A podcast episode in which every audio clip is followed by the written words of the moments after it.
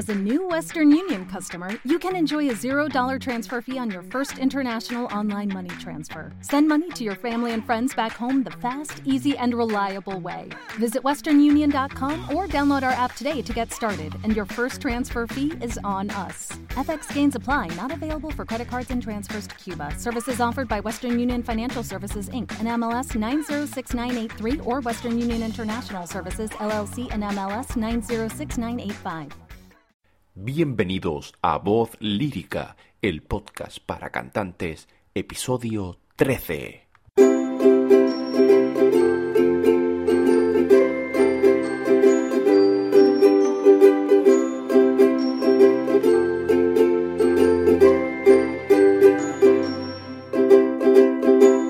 Muy buenas a todos y bienvenidos una semana más a Voz Lírica, el podcast para cantantes.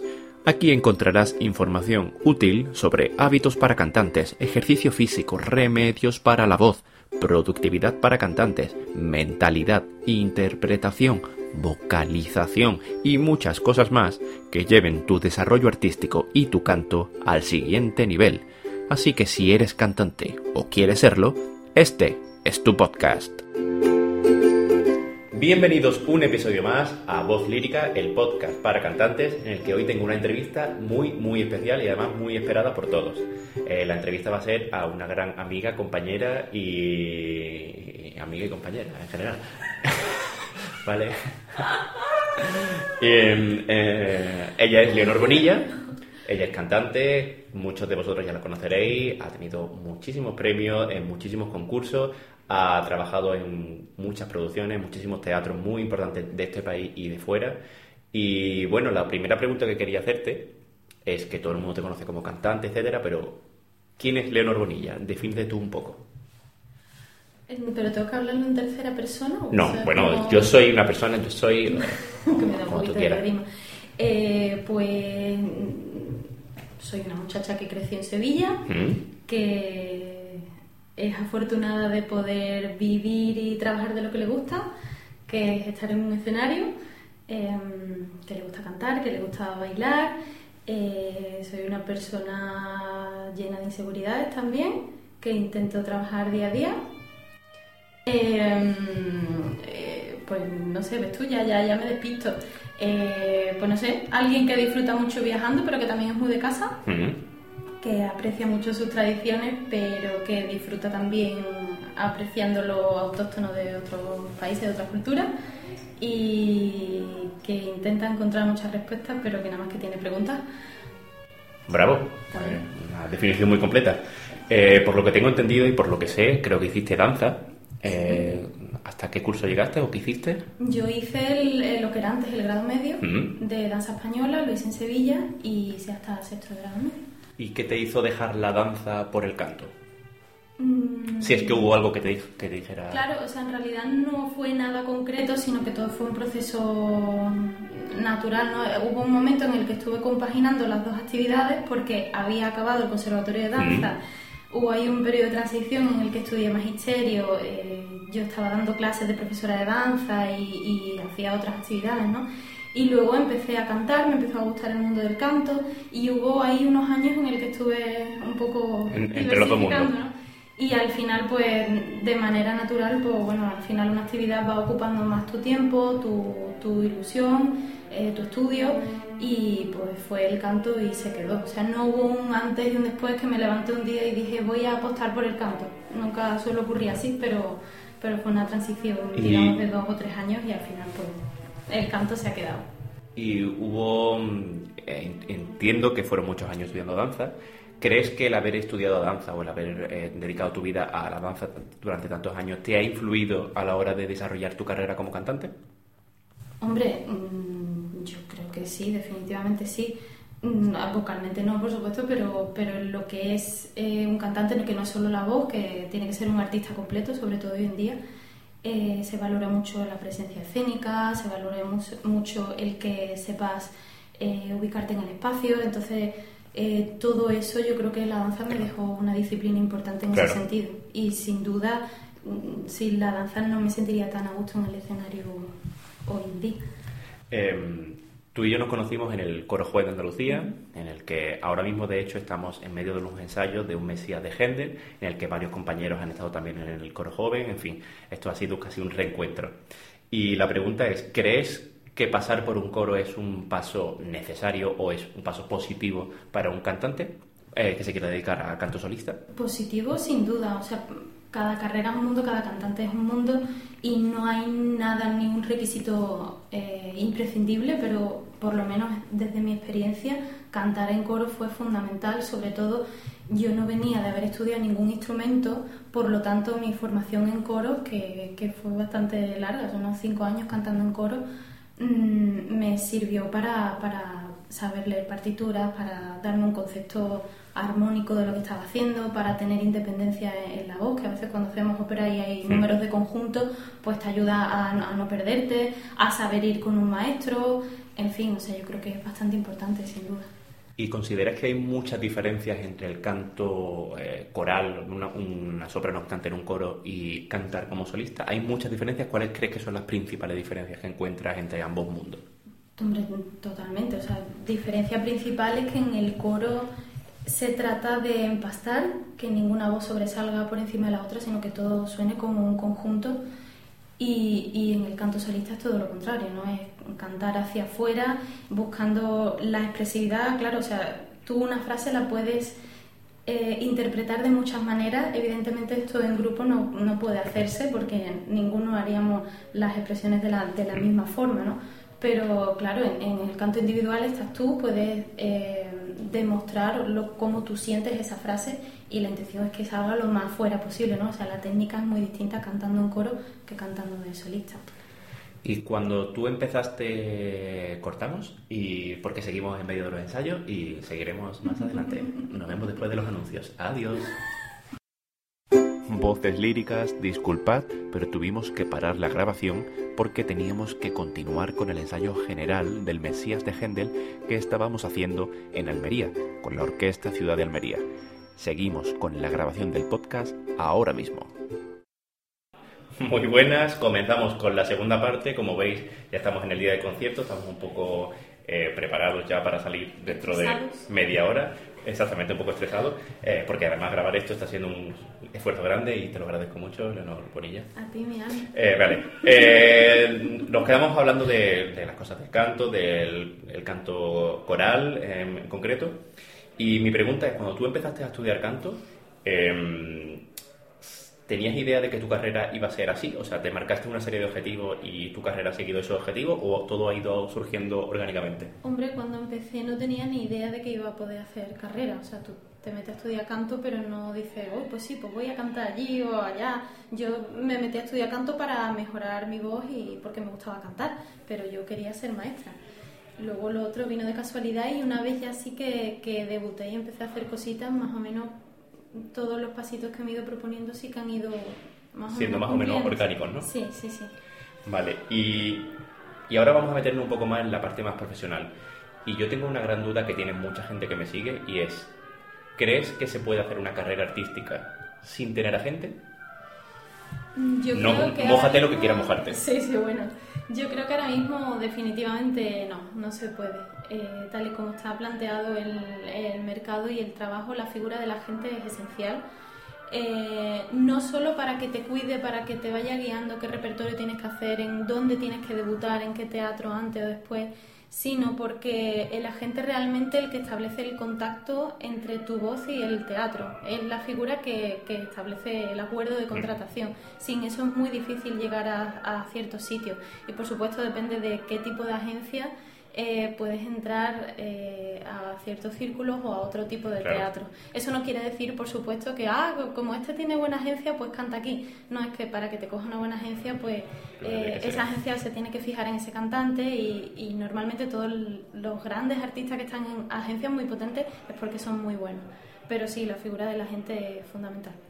¿Y crees que dentro del mundo del canto lírico en concreto, la parte de los concursos es muy importante. Cuéntanos tu experiencia con el tema de los concursos, porque creo que alguno te ha ido algo bien, ¿no? En alguno. Hombre, mi, experiencia es que sí, a mí me han ayudado muchísimo. Mm, hombre, nada es fundamental, no es un requisito imprescindible, pero, pero yo creo que aparte de que dan mucha experiencia, mucho aprendizaje, porque te puedes medir a ti mismo cantando delante de un jurado, que al final es lo que hace cuando vas a audicionar para un teatro, ¿no? Y, y muchos de los directores de teatro están en esos tribunales de concurso. Entonces yo creo que más que una competición con otros cantantes es también contigo mismo para medirte. En ese sentido para mí ha sido muy útil y en el otro que es de la parte de la visibilidad, de que conozcan un poco tu nombre, de que te den incluso, eh, si tienes suerte de ganar un premio, pues te da un dinerito extra para que cuando estás empezando puedas pagarte audiciones, viajes, clases, porque esto no nos olvidemos que es una carrera que es que es cara, que hay que invertir mucho dinero. Mucho, mucho dinero. Entonces, bueno, mi experiencia ha sido muy positiva con los concursos y todos ellos me han ayudado a, tener incluso a, que me salga trabajo. Así que sí, lo recomiendo total. Genial. Em, pregunta más o menos rápida. ¿Lo mejor y lo peor de ser cantante? ¿O de tu carrera o de, de, tu carrera como cantante? Yo creo que lo mejor es sin duda que nos podemos dedicar a algo que es lo que nos gusta, que es completamente vocacional y que hay muchos momentos mágicos que se viven en un escenario que nadie, absolutamente nadie, puede imaginarse y, puede experimentar esas sensaciones si no, si no estás dentro de eso. Eso es un regalo que nosotros tenemos.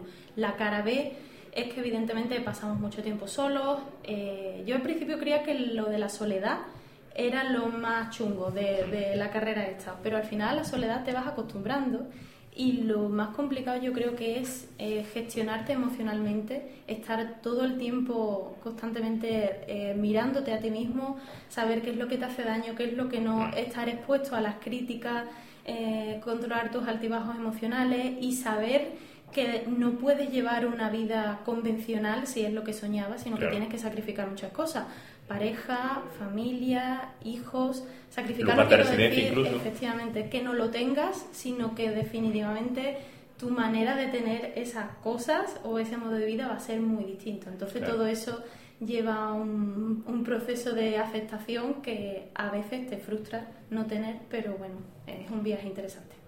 ¿Y a ti cuando, cambiando de tema radicalmente, cuando te ofrecen un papel, por ejemplo, ¿Cómo preparas tú este, eh, este papel? ¿Primero escuchas un poco, buscas información o qué es lo que haces? Lo primero que hago es ver la partitura, mm. si se adapta a mi voz y, leerla, ¿no? Leerla. Luego buscar la obra, el libreto, mirar el contexto histórico y escucharla, por supuesto, escuchar la versión que sea leyendo la partitura y una vez que, haces eso, pues empezar con el piano a, a tocar las notas, a irla metiendo en voz poco a poco y hacer la parte técnica. Una vez que ya tienes la parte técnica, vas con tu maestro repertorista o con tu maestro de canto, empiezas a, ultimar los detalles y luego pues ya la parte interpretativa que sería con el director de escena. Vale, entonces, por así decirlo, haces tú una preparación previa tú, después trabajas con otro, un profesional, un repertorista que te ayude y después posteriormente ya directamente con... Genial.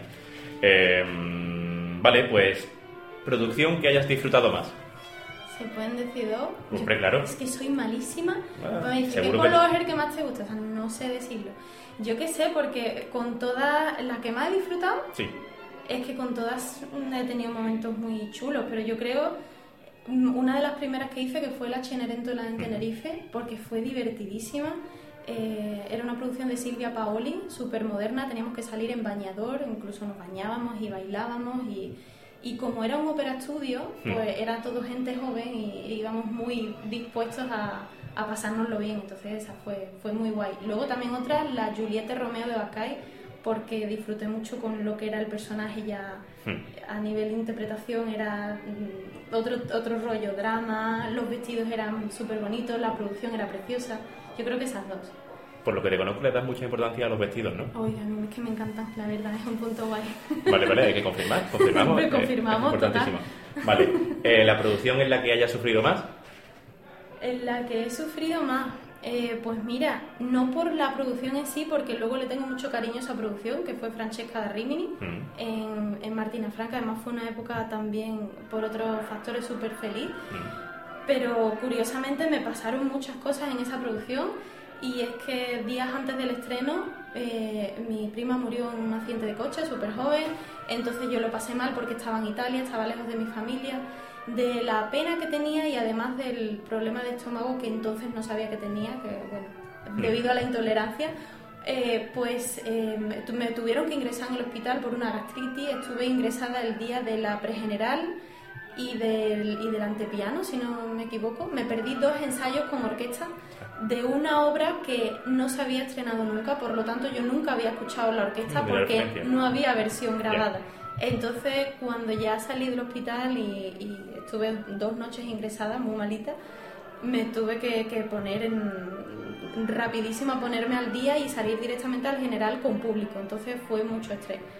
Pero, pero. Vale, cuando tú estás en el escenario, eh, ya en una producción, ya haciendo, digamos, ensayo pregeneral o antepiano, eh, ¿qué sueles pensar cuando estás en el escenario? Es decir, ¿estás pensando constantemente en la música? ¿Estás pensando en los movimientos? ¿Estás pensando en cómo es el personaje? ¿O simplemente te entregas y ya como ya has ensayado ya puedes desarrollarlo? Yo soy de las que una vez que está en el escenario no piensan mucho. Quiero decir, a ver si se me va ¿Y a fuera? Sí. ¿Fuera, fuera, fuera tampoco? No.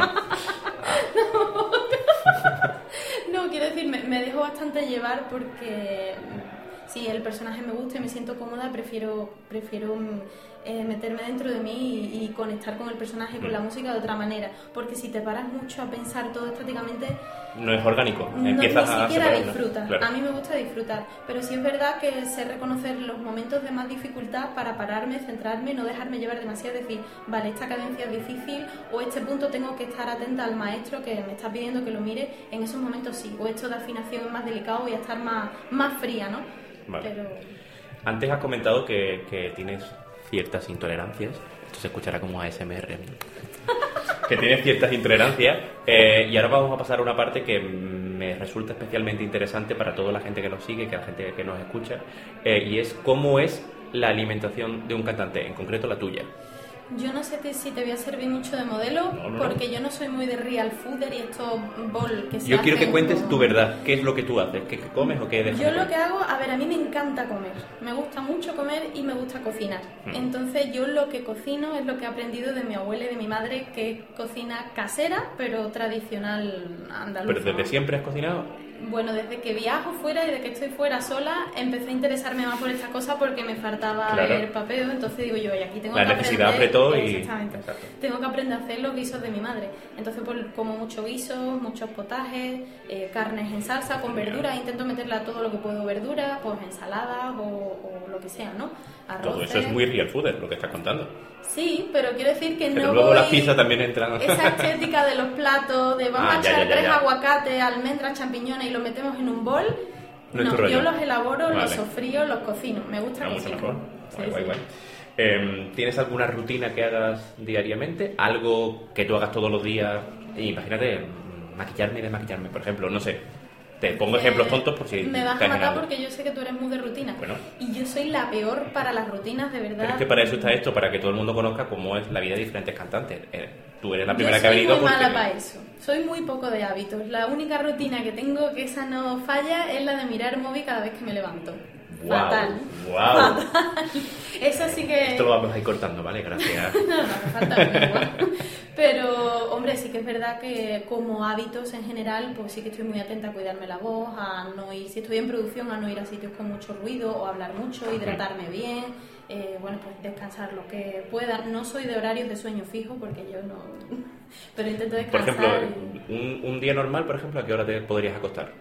Que yo no voy a servir de Bueno, yo soy muy que mal quiero- es que esto es que, a ver, igual que yo, yo siempre abogo por mucha regularidad, que todo sea un poco cuadriculado, está bien que la gente vea que no es la única opción y que una persona que está haciendo carrera, una carrera muy importante, no tiene ese tipo de vida y aún así está haciendo la carrera así. A ver, yo es que soy un búho y yo de noche soy súper activa. Entonces, antes de las 3 de la mañana no me duerme nadie. Puede ser más tarde, nunca más temprano.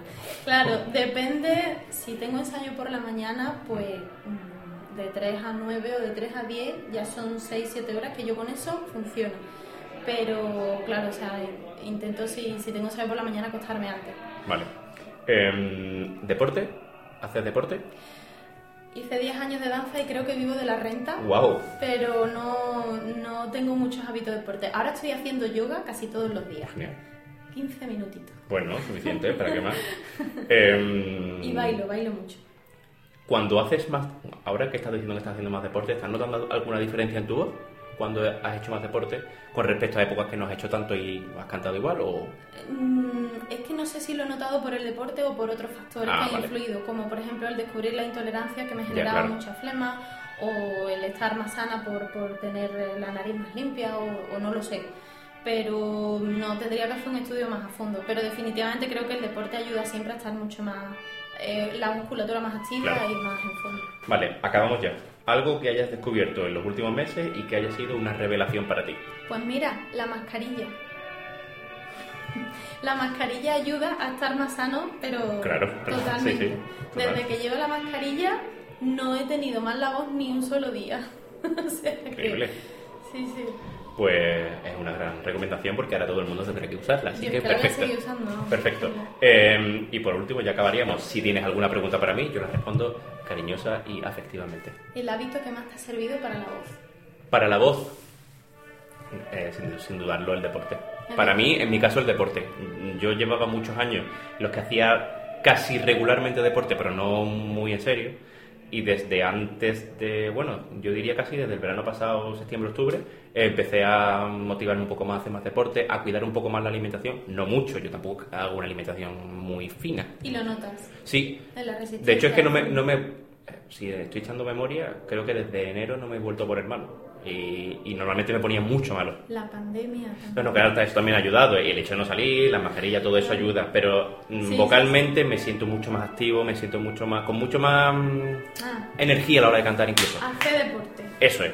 Así que muchísimas gracias, muchas, muchas gracias por este ratito. Incluso ahora os pido a todos disculpas porque se escuchará un montón de trompetas, trombones, oboes que están calentando. y lo siento, pero es que esto es así. Te doy las gracias por este ratito, te doy las gracias por prestarme este ratito de tu tiempo justo antes de salir a, cantar. Antes de vocalizar. Exacto, antes de vocalizar. y nada, y a vosotros deciros que si os gusta el vídeo, dale a me gusta en YouTube, si os gusta el podcast, que le deis a me gusta en la plataforma de podcast que utilicéis y que os quiero mucho y que adiós. Cuidad vuestras voces líricas. Uy. casi no lo digo.